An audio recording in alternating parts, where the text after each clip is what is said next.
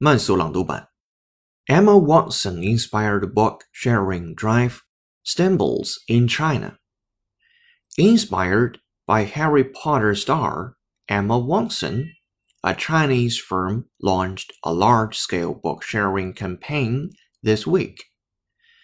But instead of winning praise, the innocuous campaign has drawn ridicule from netizens, says the BBC's Grace Tsoi.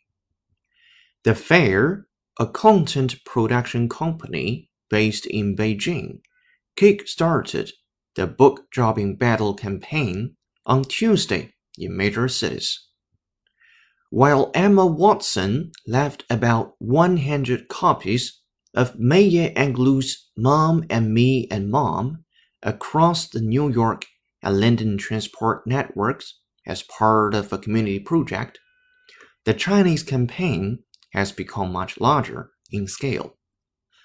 The media savvy organizers have placed more than 10,000 books around the underground, taxis, and planes in Beijing, Shanghai, and Guangzhou.